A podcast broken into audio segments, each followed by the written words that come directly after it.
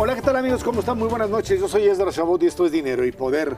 Bueno, pues la agencia Fitch Ratings rebajó la calificación de Pemex de W- a B+, con observación, con tendencia negativa. Es decir, son bonos prácticamente basura. Con esa resolución, Fitch dejó abierta la posibilidad de más recortes. No sé a qué le van a hacer, pero en fin, en los próximos dos años, ante la poca capacidad y voluntad para mejorar la liquidez de la propia empresa, la calificadora advirtió que la producción de petróleo no aumentará y que los accidentes, y este es el punto central, ponen en duda su capacidad operativa a la par que aumenta la carga de la deuda. Nos acompaña aquí en el estudio de Dinero y Poder Gonzalo Monroy, experto en energía. Gracias, Gonzalo, por estar aquí con nosotros. Ernesto Cervera Macarios, que tiene muy buenas, noches. Gonzalo Buenas Monroy, noches. a ver, aquí hay dos elementos importantes. Por un lado, el hecho de que mm, Fitch dice, pues esto ya es basura de la basura, no puede funcionar como pues una empresa que tiene capacidad, digamos, de em, sobrepasar este tipo de problemas.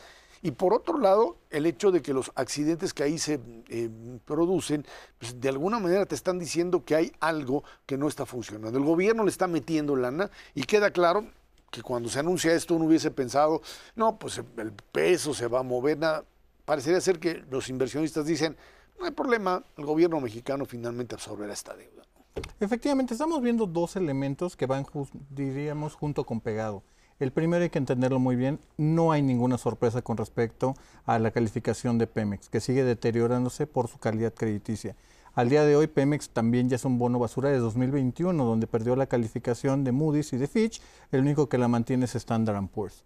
Un tema más importante y es un rezago estructural histórico, tiene que ver con la parte del mantenimiento. ¿Qué es lo que pasa? Típicamente Pemex ha sido utilizado por varias administraciones, varias décadas, como una herramienta de política fiscal. Cuando de pronto hay que recortar el gasto para cumplir con los niveles de déficit, lo primero lo que se le recorta es a Pemex y también a la Comisión Federal de Electricidad. Obviamente para tratar de evitar los costos políticos de recortar en el gasto social.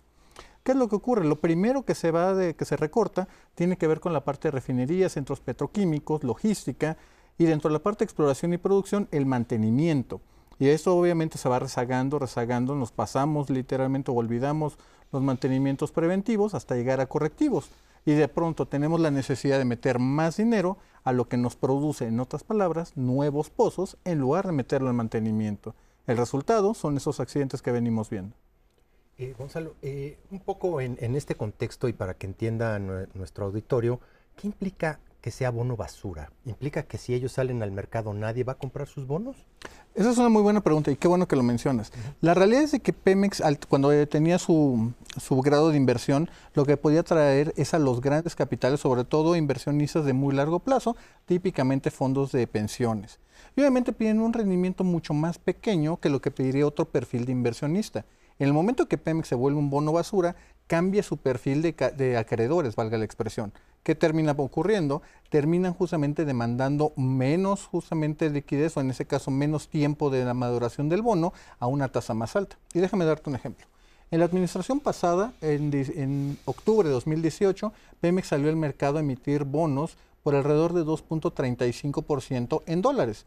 La última justamente que acaba de hacer Pemex en febrero de este año lo hizo a una tasa de 11.25 también en dólares. Obviamente estamos hablando de casi cuatro veces el costo financiero, tan solo por el mismo perfil crediticio. Híjole, E- complicado. Este eh, eh, tam- tamaño de deuda hace muy difícil que eh, Pemex tenga viabilidad. Es decir, en términos financieros no la tiene, pero en términos operativos tampoco, porque pues ya no tienen mucho petróleo disponible. Es decir, digo, todavía hay, va a seguir habiendo un rato, pero hoy la producción de Pemex solo es inferior a la que había en 1980. Se parece a la del cierre del 79. Eh, le suben un poquito con eh, la sociedad que tienen en Necbalac, eh, le sube otro poquito la producción de privados y ahora le empezaron a meter los condensados para que no se vea tan gacho. Pero la verdad es que sí, la producción está, está abajo. ¿Esto tú cómo lo percibes en, en los próximos años? ¿Coincides con Fitch de que no, no vamos a tener incrementos de producción y más bien eh, iremos perdiendo paulatinamente los viejos grandes mantos? Voy a empezar de lo más grande a lo más pequeño. Y hay que entender que el portafolio de producción de Pemex es un perfil que está justamente en declinación. Tenemos que preocuparnos más que en expander, en manejar la declinación de muchos campos. El, ejemplo, yo creo que más claro, Macario, es precisamente Cantarel. Cantarel nos llegó a dar en su momento 2.2 millones de barriles diarios, que era mucho más que Brasil y Noruega juntos en su momento. Hoy nos da poco más de 150 mil barriles, prácticamente un 99% ya se perdió. ¿Qué ocurre en ese sentido? Mucho más importante. Tenemos que estar hablando de hacia dónde viene Pemex. Y sí hay algunos campos muy prometedores, campos como Ixashi, Keski, en ese, en ese caso, por ejemplo, la parte de los condensados, en la parte de petróleo Tupilco Profundo, una nueva cuenca que parece ser bastante prometedora. En el Inter tenemos que preocuparnos de otras cosas y ahí es donde entra la parte de los accidentes. Vemos, por ejemplo, con mucha preocupación que cuando ocurrió este penoso y trágico incidente en, Ocho, en Alpha, donde perdió la vida tres trabajadores, la producción prácticamente se fue a la mitad, se perdieron en, unos, por unos días más de 700 mil barriles, prácticamente la mitad de la producción. Hoy Pemex lo ha recuperado a través de logística, redireccionando el flujo de sus campos, pero el problema sigue estando ahí. La realidad es que México tiene un potencial importante, pero va a ser un, un potencial de exploración mucho más caro, mucho más complejo, y la realidad es de que te lo puedo también ir diciendo, que en el mundo internacional México nadie lo está volteando a ver, nadie está salivando y nadie está haciendo grandes expectativas por venir a México. Al contrario, recientemente The Economist hacía un, reportaje diciendo el gran incremento de producción de América Latina. México no aparecía, ¿no? Es Guyana, es un poco Brasil, eh, pero México ya no existe para ellos. Para dar un ejemplo ahorita que lo mencionas, Guyana, esa pequeña isla caribeña, se proyecta para el 2027 produzca más de un millón de barriles, que se va a acercar prácticamente a tres cuartas partes de lo que produce nuestro país al día de hoy. Y eso también hay que entenderlo incluso como una carrera tecnológica, y creo que eso es muy importante. Cuando les mencionaba de que eh, el portafolio de inversión de Pemex está concentrado, está principalmente en campos terrestres y en aguas someras, algo que Pemex sabe hacer muy, pero muy bien. El problema es que tenemos otros campos y nuestro gran potencial en dos áreas que no se están tocando. Aguas profundas y la parte de las, en este caso, de las lutitas, que es la parte que se podría producir del shale, del fracking. Y esta parte es muy importante por las comparaciones, sobre todo geográficas. México a veces le toca tener una gran importación de gas natural principalmente, pero la cuenca geológica de Eagle Ford o del Permian, que la del Permian sería la frontera de Texas y Nuevo México, que se extiende precisamente hacia la parte de Chihuahua, podríamos aquí tener lo mismo. Tan solo esa, esa cuenca produce tres veces más que lo que produce México como un país en su conjunto. Obviamente no hemos tenido las condiciones comerciales, políticas, regulatorias para poder atraer ese tipo de inversión. Porque ahí hay que invertir en pues, cosas que tienen que ver con profundidad y con, digamos, otro, otro, modelo. Algo mm, que preocupa enormemente es, bueno, finalmente la deuda de Pemex es una deuda que absorberá el gobierno. Eh, ¿Qué pasa cuando mm, pues se asume plenamente o tendrá que asumirse que la deuda de Pemex es la deuda del gobierno federal, hasta dónde esto complica en términos del manejo del servicio de la deuda. Qué buena pregunta hace César y ahí es, es una pregunta un poco compleja y voy a tratar de explicar lo mejor que se pueda. En primer lugar, el mayor beneficiario de eso sería Pemex. Justamente los diferenciales entre lo que es la deuda soberana y la que coloca Pemex es prácticamente 2 a 1. Si de pronto se hace ese reconocimiento explícito, explícito, de que el gobierno mexicano respalda la deuda de Pemex, ese diferencial tiende a, cerrarse, posiblemente yéndose hasta cero. ¿Cuál es el problema? Hemos visto que el gobierno federal, una de las cosas que hay que decirlo, ah, lo han hecho bastante bien, es mantener los indicadores macroeconómicos. En el momento que hace este reconocimiento de deuda, todo lo que por lo cual se ha peleado tanto, incluso todo el discurso de la austeridad o austericidio, también se podría llamar así, obviamente descompone todas las métricas sin tener nada que mostrar al respecto. No es que de pronto tengamos un mayor incremento de producción o de actividad empresarial, ni siquiera de empleos. Simplemente todas las métricas que tanto se han cuidado se, descomponen rápidamente. Eh, Gonzalo, eh, déjame hacerte la siguiente pregunta. Es evidente que en los últimos cuatro años hemos observado un paso para atrás en todo lo que es la política de asociación con el sector privado. ¿Habrá cancha hacia adelante? ¿Será absolutamente indispensable que esto se dé si es que le queremos entrar a estas cosas que son muchas, mucho más caras y Pemex no tiene tanta experiencia como el fracking o eh, eh, las aguas profundas? Esa es una de las mejores preguntas y ahí es donde te podría decir que México se ha rezagado no solamente de una manera tecnológica, sino incluso como lo que pasó en términos de la transición energética. Y eso es muy importante para mencionarlo. Ahorita que hablábamos de Guyana y de Brasil, la realidad es que hay, a nivel mundial son muy pocos los lugares que están incrementando producción. Por eso tenemos una, una, parte estructural en el mercado del petróleo, pues prácticamente muy rígido. Es por eso que los precios van a mantenerse arriba de los 70 dólares prácticamente por el resto de esta década. Esto que estoy mencionando es importante porque si hoy, por ejemplo, el presidente López Obrador o esta administración decidiera que México va a ser el más neoliberal y abriera todos sus campos, la realidad es que habría muy poco apetito para venir a México. Eso es muy importante sobre todo con respecto a los contratos que se firmaron de la reforma energética de la administración pasada. Muchos de ellos fueron precisamente para explorar en aguas profundas del Golfo de México. Y la realidad es que la campaña de exploración que han tenido de empresas privadas no ha sido tan prometedores. No tenemos un gran campo, un gran yacimiento, todo este potencial nunca se materializó. En, aguas someras. En aguas profundas. En aguas profundas. En aguas profundas. En el lado del fracking es un poquito más complicado porque para hay muchos muchos países han tratado de replicar ese éxito. El único que lo ha hecho fuera Estados Unidos ha sido Argentina. Y Argentina lo hizo a pesar de muchas administraciones de un corte o del otro, lo hizo entendiendo de que es un mercado que tenía que empezar a crecer, consolidarse y empezar a cambiar la situación, cosa que ya está pasando al día de hoy. Argentina pasó de ser un país igual que México deficitario en gas natural a estar ya exportándolo. Ya lo está exportando a Uruguay, lo está exportando a Chile e incluso se habla de poder conectarse con el Brasil. Eso es muy importante para entender de que cómo se hace ese ecosistema, cómo se nutre ese ecosistema, es una parte de unas políticas públicas claras, sostenibles y sobre todo predecibles. Algo de lo cual, por desgracia, México no, no, no es el mejor referente. Eh, un par de preguntitas. La, la primera sobre lo de deuda. Ahí había una lana que tenía que pagar Pemex en estos días y yo ya no sé si lo pagó o no lo pagó. Ese dinero no lo habían presupuestado, Hacienda decía que no se los iba a dar. Esa, no sé si sepas algo al respecto. Y la otra pregunta es eh, acerca de Dos Bocas. No sé también si tengas alguna información que pudieras compartirnos, porque pues es bien difícil saber realmente en qué van. Ellos dicen que ya funciona, que ya la inauguraron. Eh, pero hasta donde todo parece indicar esa cosa le falta pues, todavía un par de años para que pueda empezar a operar en serio. Efectivamente, Michael. Mira, empezar con la parte de la deuda. Efectivamente, de aquí a que termine este año, Pemex enfrenta vencimientos de deuda de más de 7.300 millones de dólares. A pesar de todo lo que ha dicho el gobierno federal, principalmente la Secretaría de Hacienda, que no iban a apoyarlo, prácticamente se da por descontado de que tendrá que ser de alguna forma, sea una transferencia directa, sea un redireccionamiento del gasto. Obviamente ya estamos con incluso una baja de impuestos bastante significativa, pero el dinero eventualmente estará ahí. México como país, como Estado, ha demostrado de que estará ahí junto con Pemex para respaldarlo cuando sea necesario. Habiendo dicho eso, es muy posible también de que para esta segunda mitad del año, posiblemente hacia octubre, Pemex salga a hacer una nueva emisión de bonos simplemente para refinanciarlo. Y eso es importante de nuevo por el diferencial. Una parte de lo que ha dicho el presidente López Obrador es no incrementar eh, la deuda neta.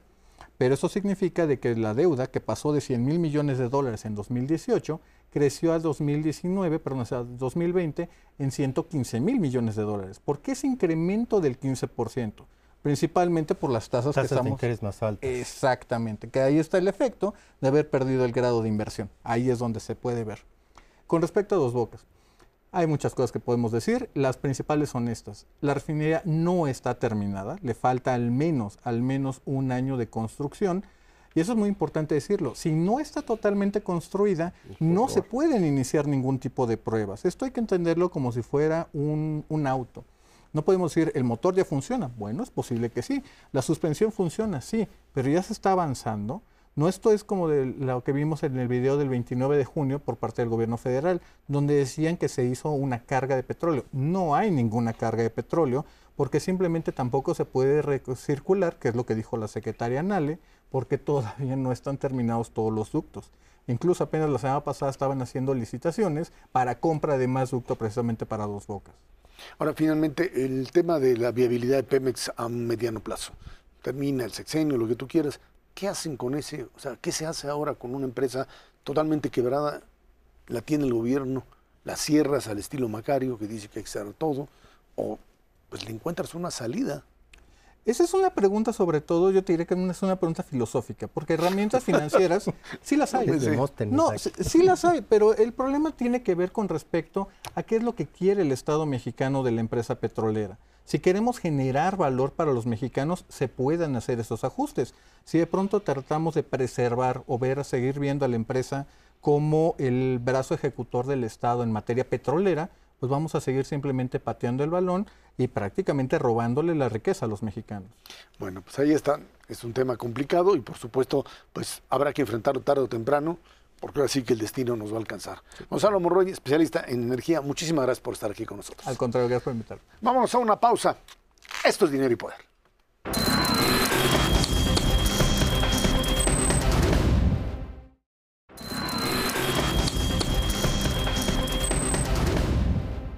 Bueno, pues el Instituto Nacional Electoral dictó o sugiere que pues, el propio INE dicte medidas cautelares a los aspirantes presidenciales de Morena para que, entre otras cosas, todos sus actos no contengan elementos proselitistas, o sea, hacer campaña sin hacer campaña. Les ordenó que se realicen preferentemente en lugares pertenecientes al partido como oficinas estatales o municipales, así lo dijo el propio Instituto Nacional Electoral. También ordenó el propio instituto pues que el presidente López Obrador no haga ya comentarios sobre esos chisgales, por eso le habla ahora de la señora X. Esto durante las mañaneras. El mandatario dijo que acataría la orden bajo protesta. Por su parte, otra vez Tribunal Electoral avala la creación del Frente Amplio con estos eh, pues, eh, lineamientos que el INE tendría que emitir para regular lo que ahí se está haciendo. Se les hizo bolas el engrudo, sin duda alguna. Eh, yo sostengo que esto tiene que ver el origen de esto es la ruptura de un acuerdo político en donde el presidente de la República adelanta los tiempos electorales y desde el momento en que realiza eso, pues simplemente mm, se rompe esta, este acuerdo que decía, a ver, antes del periodo de precampañas, pues puedes expresar que quieres ser candidato, que lo que tú quieras, pero no se puede hacer campaña.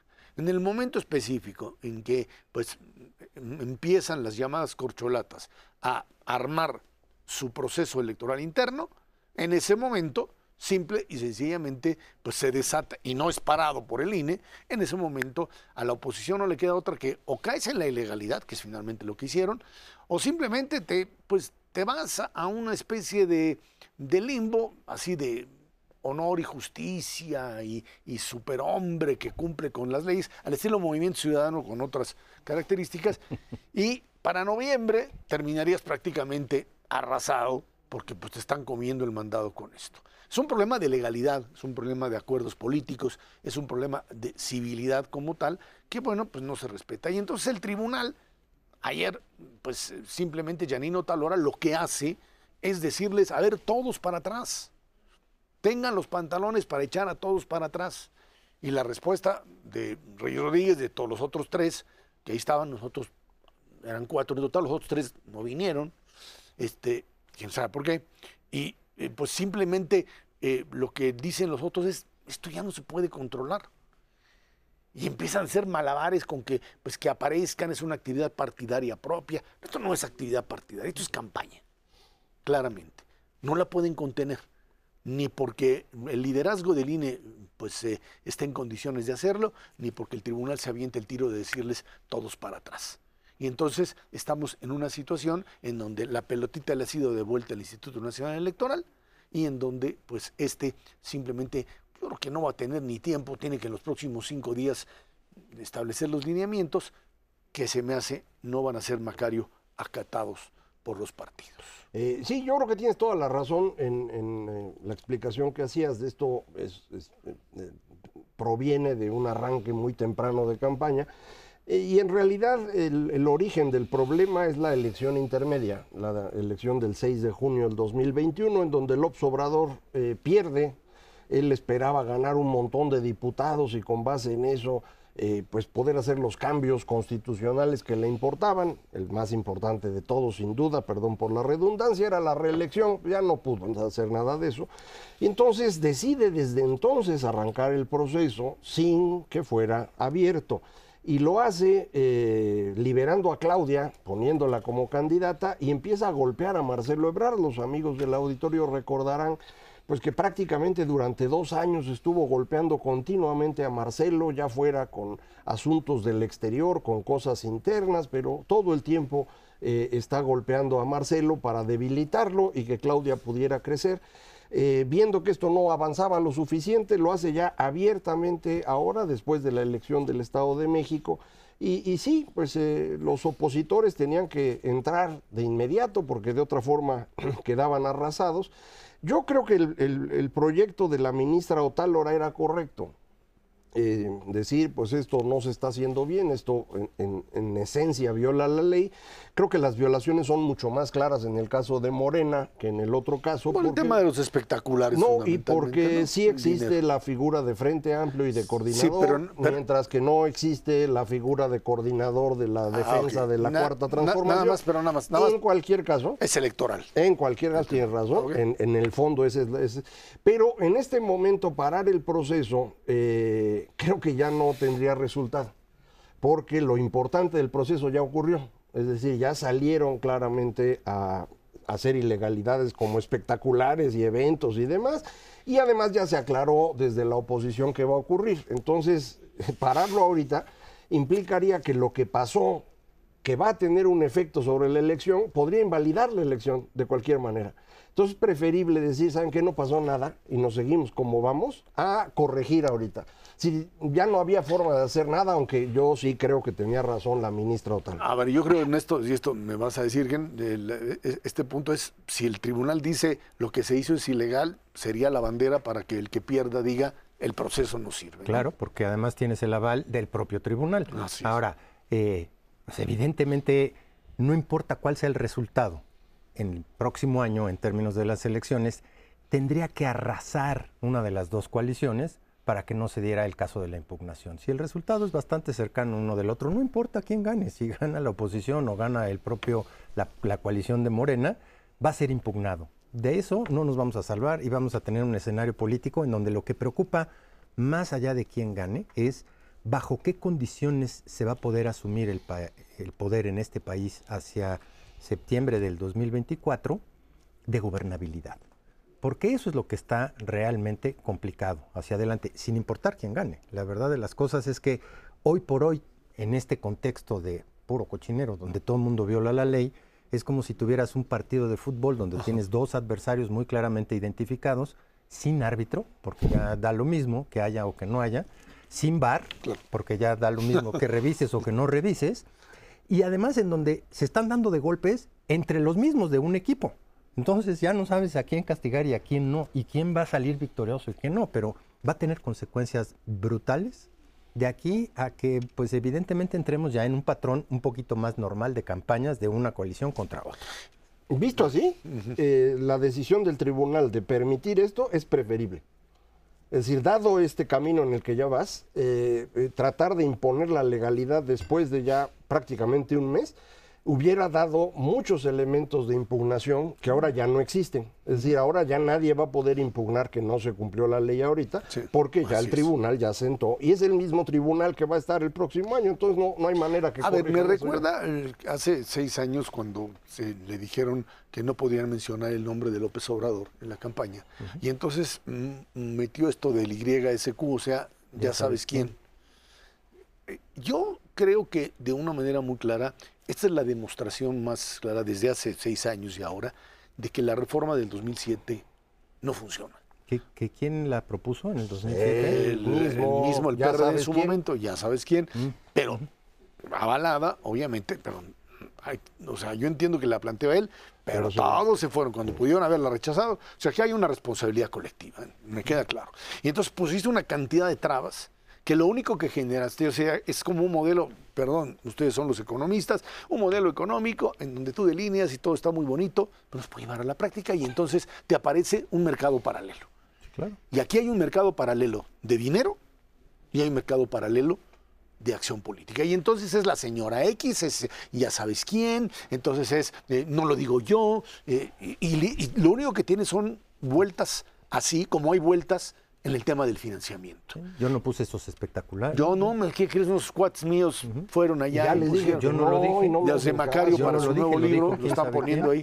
Ahora, eh, esto, eh, de alguna manera lo que vamos a tener es, si estas reglas, estoy de acuerdo, el tribunal finalmente hace lo que, pues, lo que puede hacer, el INE a ver qué hace con las llamadas medidas que le pidieron hacer, pero lo que vamos a tener es una elección en donde los cuchillos largos van a ser Una la cena de negros. ¿no? Absolutamente. Eh, sí, sin duda este, eh, ya no hay manera de parar esto, me parece. Ahora falta ver cómo se va a, a dar al interior de, de Morena el proceso, porque pues eh, Claudia Sheinbaum, a pesar de que ha invertido una cantidad considerable de recursos, digo de amigos y de revistas y cosas por el estilo, eh, pues no, no, no sube, no mejora su situación. En las encuestas eh, aparece todavía arriba de Marcelo Ebrard, en las encuestas que se hacen entre esos candidatos, pero cuando se compara a los candidatos de Morena contra los de oposición, el que se ubica mejor es eh, Marcelo. Entonces, pues están en un problema de estos mismos que tuvieron en 2012 con las encuestas. Eh, Depende qué midas. ¿Cuál de ellos puede ganar la elección constitucional? Todo indica que Marcelo estaría mejor. Si mides quién es más popular al interior de Morena, pues Claudia es preferible. Entonces va a llegar un momento en el cual eh, va a tener que decidir el que iba a decidir desde el principio, que es ya sabes quién, pero no va a tener facilidad para ampararse en que las encuestas dicen claramente que su candidata era la buena. Entonces ya se metieron en un problema bien complicado. Y el problema de fondo cuando entras en- precisamente en, en- en ese tobogán es que no hay manera de que todos estén tranquilos. Las heridas van a estar abiertas y los golpes internos van a seguir por un periodo muy prolongado de tiempo, cuando precisamente lo que necesitas es unidad y todo el mundo pregona que ya están unidos, que, que por eso no se hacen debates, por una serie de factores. No, la verdad es que una vez que se tome esa decisión, ahí se va a partir en dos. ese. Eh, yo añadiría, hay gente que está presionando que el fenómeno Xochitl, etcétera, es tan grande que los otros deben declinar. Me parece que están equivocados. Están jugando a, otra vez esta idea de que una sola persona puede mover todo y estás excluyendo a los otros. Lo mismo que sucede en el otro lado. Si el asunto es Claudia, mm, bueno, Marcelo también les está demostrando que no pueden apostar por una sola carta. Y creo que en ese sentido el proceso así ilegal y como se maneja, pues tiene que seguir, porque de lo contrario, pues estaríamos metiendo en el problema de la ilegalidad de todo el proceso. No lo van a parar. De la guerra aquí es, ahora sí que la oposición, por lo pronto contra el presidente, y el presidente contra la oposición, y por el otro lado, por el otro lado, las llamadas corcholatas que no creo que estén dispuestas tan fácilmente a doblar la cabeza. Pero a ver, vamos a ver hasta dónde responde. Vámonos a una pausa y de regreso platicamos con usted. Índice de corrupción, mm, pues uno de los problemas graves todavía de este país. Esto es dinero y poder.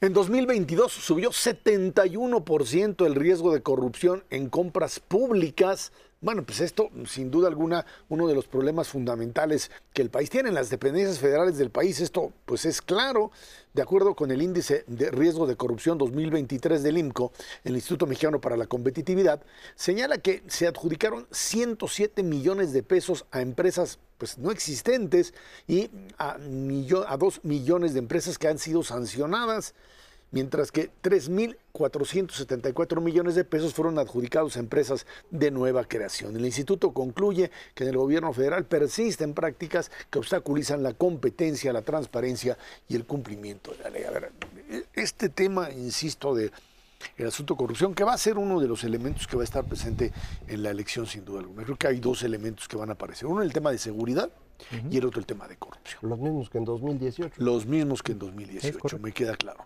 Nada más que, pues ahora con figuras diferentes. Ahora, en el tema específico de corrupción, el problema es que esto se trató de resolver o de intentar resolver con un modelo institucional. Es decir, bueno, vamos a crear este pues, eh, instrumento que vigile este, esta, esta participación de la sociedad en el Consejo para combatir la corrupción.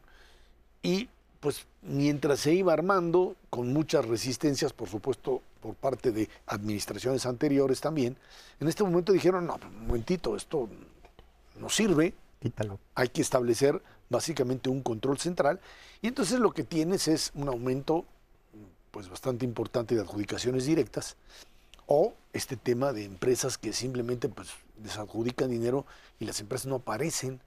Creo que eh, este tema de la lucha contra la corrupción tendría que ir ligado o a una solución que tenga que ver con medidas de vigilancia y de control, o simple y sencillamente asumir que el Estado mexicano no tiene capacidad de hacerlo y pues dejémoslo ahí como está, Ernesto. O- o- olvídate de la capacidad o no quiere hacerlo. Hay, dos palabras que van juntas siempre, eh, corrupción y transparencia. Y en ese contexto, si tú no transparentas tu actuar, tu forma de gastar, y no haces evaluación del gasto público, porque eso es simplemente lo que ha pasado en los últimos cinco años, pues es imposible que puedas evaluar para dónde se fue el dinero y qué, cuál fue el nivel de corrupción. Eh, yo te diría, sí, tenemos un problema muy serio ya institucional, o más bien de institucionalización de la corrupción en todos los frentes. Cuando tú tienes un ente hasta arriba que supuestamente va a vigilar y no vigila, pues los- la gente de abajo pues, pasa el primer año y dice, pues no pasó nada, y pasa el segundo año y entonces empieza a perpetuar este proceso en el que no se difunden eh, los procesos de, li- de licitación como deberían, se tienes adjudicaciones directas en prácticamente el 80% de la obra pública o de los proyectos públicos en términos generales, y en ese contexto, pues la- corrupción del diario, la que se mide por diferentes instancias, tanto a nivel nacional como internacional, que es la corrupción de calle, eh, pasa a un segundo término. La corrupción de los grandes números parece que está desbocada. Digo, tenemos botones de muestra en donde el peor caso de corrupción de la administración anterior,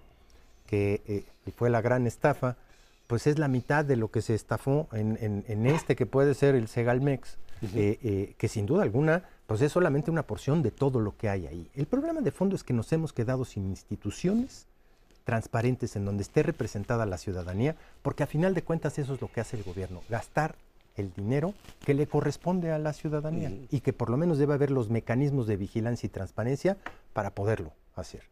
Eso ya no está en este país. ¿Cómo lo restituimos? Y esa es una palabra de fondo. Híjole, nos va a costar, nos va a costar un trabajo enorme.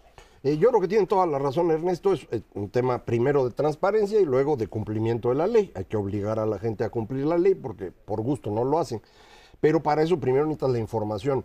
Supimos de la estafa maestra del sexenio de Peña Nieto porque tenían que transparentar información y hubo periodistas que se pusieron a investigar, encontraron la información y la publicaron. Ahora no se puede porque la información no la podemos ver. Incluso el INAI no puede operar, el Instituto Nacional de Acceso a la Información, porque el presidente decidió que no se nombren los consejeros y entonces no puede operar. Eh, supimos también en el sexenio pasado de un manejo inadecuado de recursos por parte de la esposa del presidente, también gracias a periodistas que consiguieron información. Ahora tampoco se puede hacer, pero la información escasa que tenemos es que los negocios de los hijos del actual presidente son mucho mayores que los que pudo haber tenido la esposa de- del señor Peña Nieto.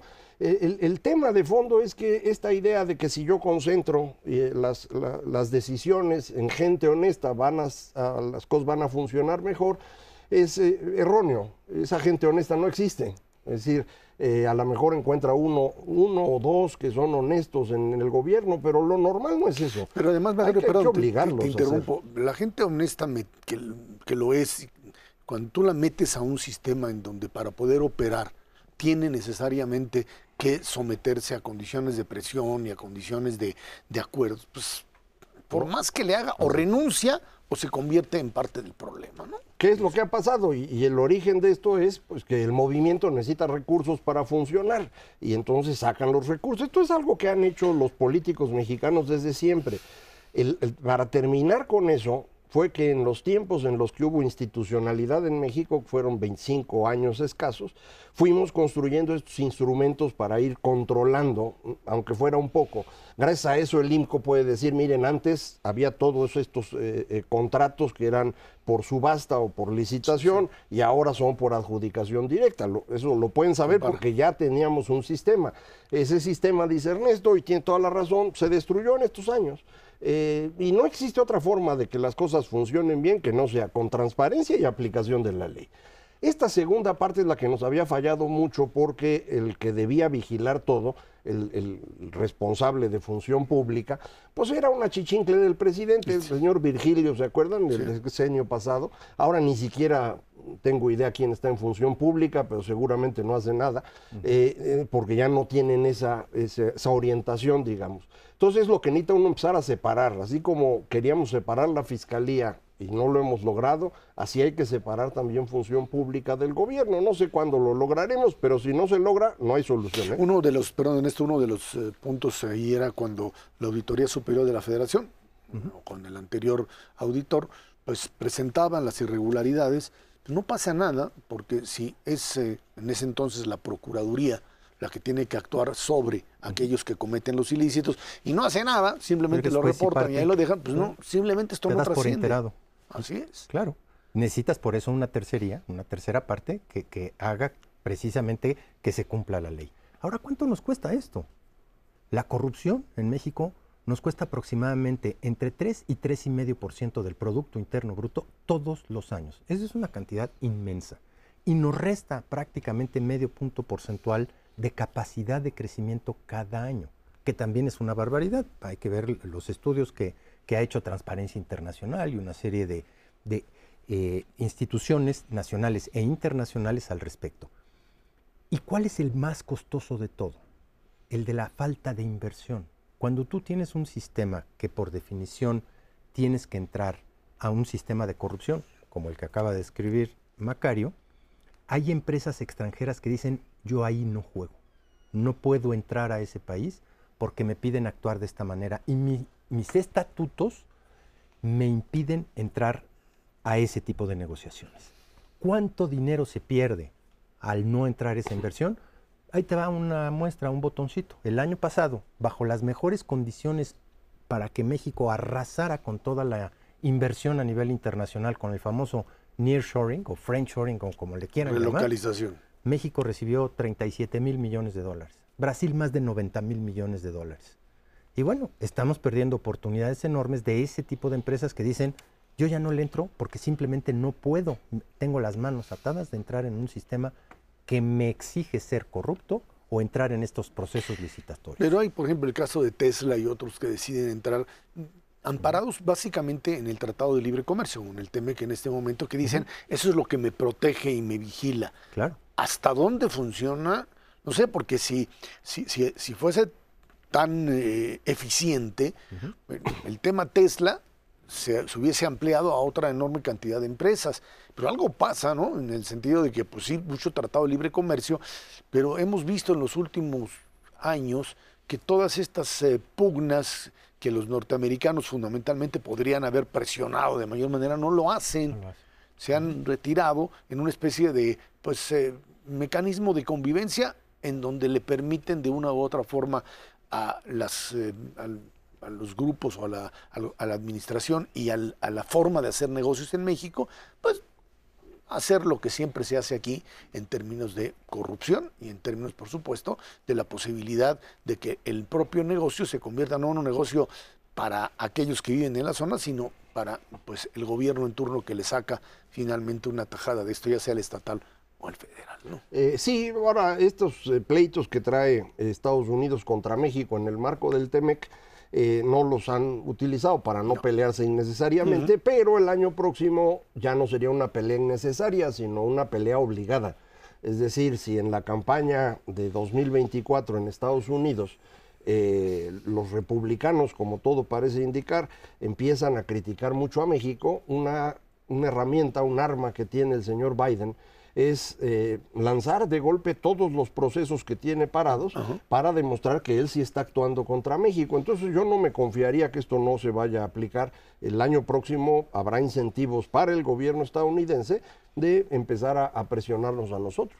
Y, y con un costo muy importante para México en términos de los paneles. Digo, nada más el, el panel eléctrico serían algo así como 35 mil millones de dólares de multas para indemnizar a todas las empresas. Lo que pasa es que los norteamericanos ahí dicen, si hago esto, los La migra- reviento y luego las consecuencias Migratorias. políticas migratorias y de otro tipo. ¿eh? El año pero que bueno. entra es otro panorama. El año ¿no? que entra, dice Macario, es diferente. Vámonos a una pausa y de regreso platicamos con usted. Una economía mexicana que crece a pesar de todo, indicadores de consumo buenos y pues lo que se prevé ya de un crecimiento mayor al 3% en este año, en esta segunda parte y por supuesto en el año en su conjunto. Vámonos a una pausa. Esto es dinero y.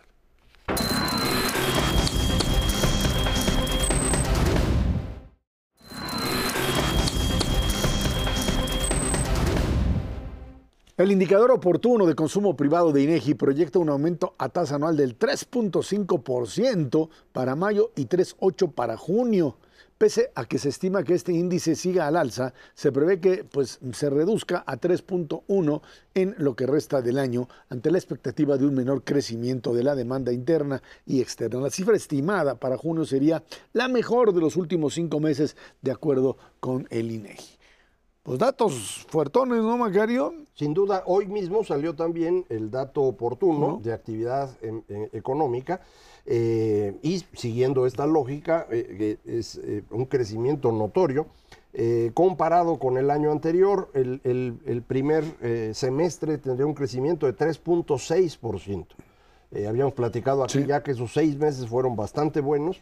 Esto parecería indicar que sí. Yo sigo con mis dudas que ya comentamos aquí de estos sectores que brincan y que mm, me hacen eh, tener un poco de, preocupación de si efectivamente se va a cumplir esto del indicador oportuno o será un poquito más bajo, ya lo veremos. En poco tiempo sale el indicador oportuno también del PIB, el, último día del mes de julio. Entonces vamos a ver realmente cuánto creció, pero es, bastante importante. Y esto apunta a que se estaría cumpliendo lo que había dicho Hacienda. ¿no? Hacienda estimó que México crecía 3% este año. Todos los que nos dedicamos a esto nos burlamos de Hacienda y dijimos que no, que iba a crecer mucho menos. Eh, y parece que tiene razón Hacienda. Y la explicación que encuentro y que acabo de ponerme a hacer numeritos en la mañana es algo bien curioso. Eh, el piso del crecimiento de México es Estados Unidos. Es decir, México crece lo mismo que Estados Unidos y a veces un cachito más. Desde 1996 hasta el día de hoy, el único año en el que nosotros nos hemos achicado cuando Estados Unidos crece fue el primer año de esta administración, el 2019, que pero se necesita realmente ser muy creativo para lograrlo. Si no haces nada, vas a crecer lo mismo que crezca Estados Unidos y un poquito más. Entonces, eh, Estados Unidos esperábamos que tuviera dificultad en los primeros meses del año, no fue así, le está yendo bien, y pues a México también. Eh, a cambio de eso, pues México está convirtiendo cada vez más en dependiente de la economía estadounidense.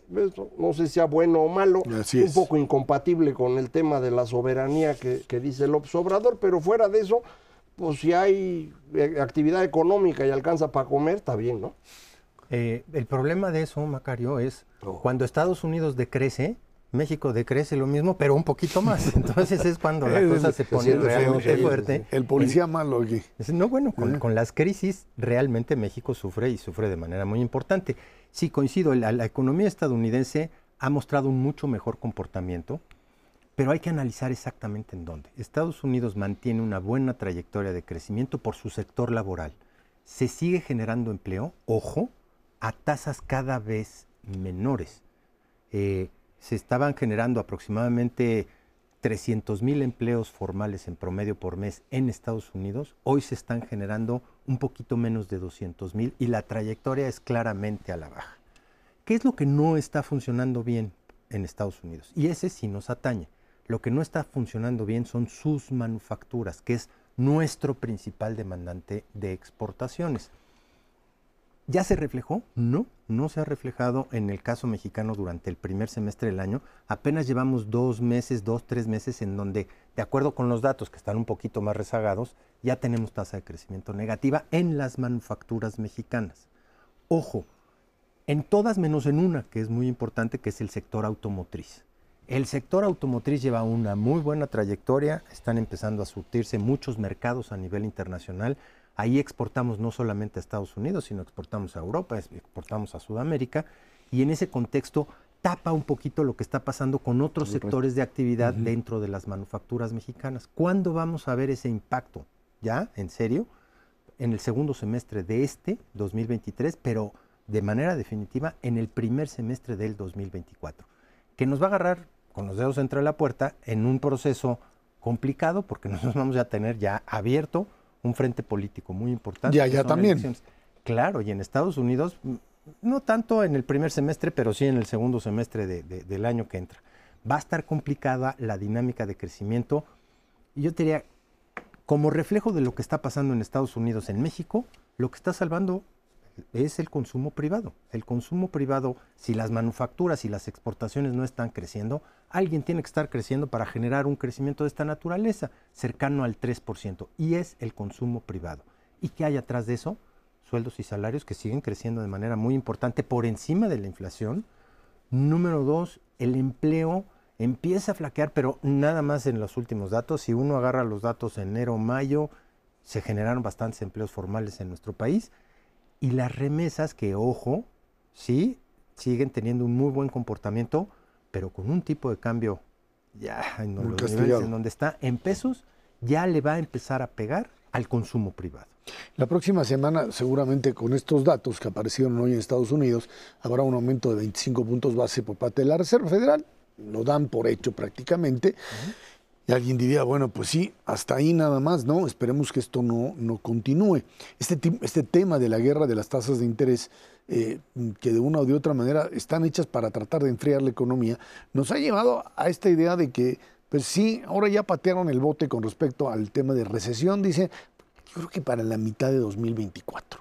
Y bueno, pues sí, mientras lo sigan pateando está muy bien, pero sigue habiendo esa expectativa de que finalmente se va a paralizar la economía norteamericana en algún momento y en algún momento esto puede dañar a la economía mexicana. Pues es que el efecto de las tasas es muy significativo, en particular en el mercado inmobiliario. Las recesiones en Estados Unidos tienen una secuencia primero se cae el mercado inmobiliario, luego caen las órdenes de compra, en particular hacia manufacturas, eh, después hay problemas con los ingresos de las personas y finalmente con el empleo. Entonces, esta secuencia ya está en proceso, sí ha caído el mercado inmobiliario de manera importante, eh, sí está cayendo ya manufacturas, entonces uno supondría que dada la secuencia ocurriría un poco como dice Ernesto, no sabemos si para el último trimestre de este año o el primero del próximo debería estarse notando ya esta desaceleración.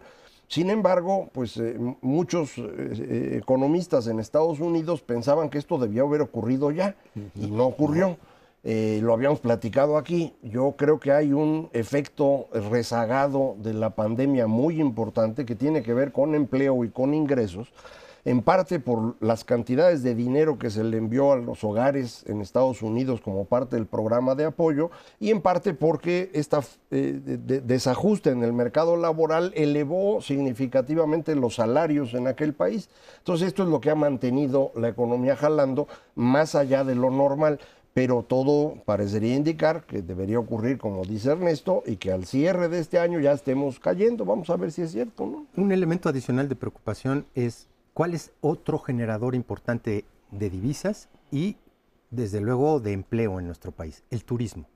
Con un tipo de cambio en los niveles en el que está ahorita, sí podemos tener un problema serio hacia el final de este año. Ahorita no es temporada alta de, de turismo internacional, pero conforme nos vamos acercando a los meses de octubre, noviembre, diciembre y con un tipo de cambio en estos niveles, créeme que la gente se va a ir a Guyana a ver el petróleo o se va a ir a Jamaica a disfrutar, porque México está carísimo y al mismo tiempo está baratísimo para todos los turistas nacionales que se van a otro lado.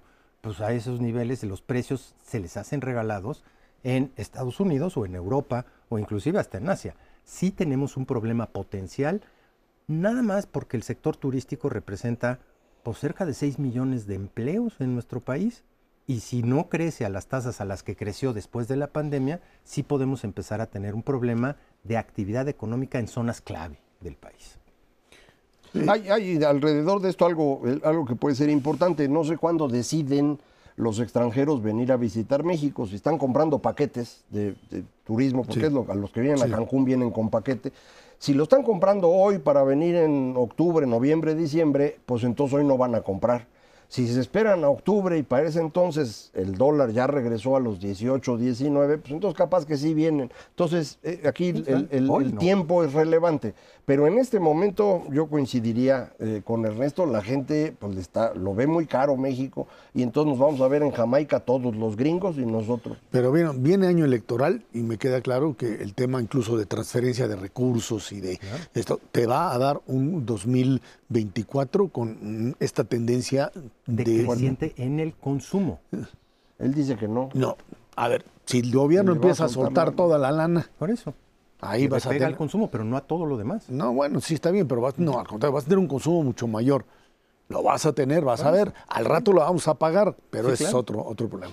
Ernesto Olvera Macares, que tiene muchas gracias. Gracias a usted que nos ve y nos escucha aquí en el 11 Dinero y Poder 10 de la noche los jueves. Por nuestra parte, muchísimas gracias y muy buenas noches.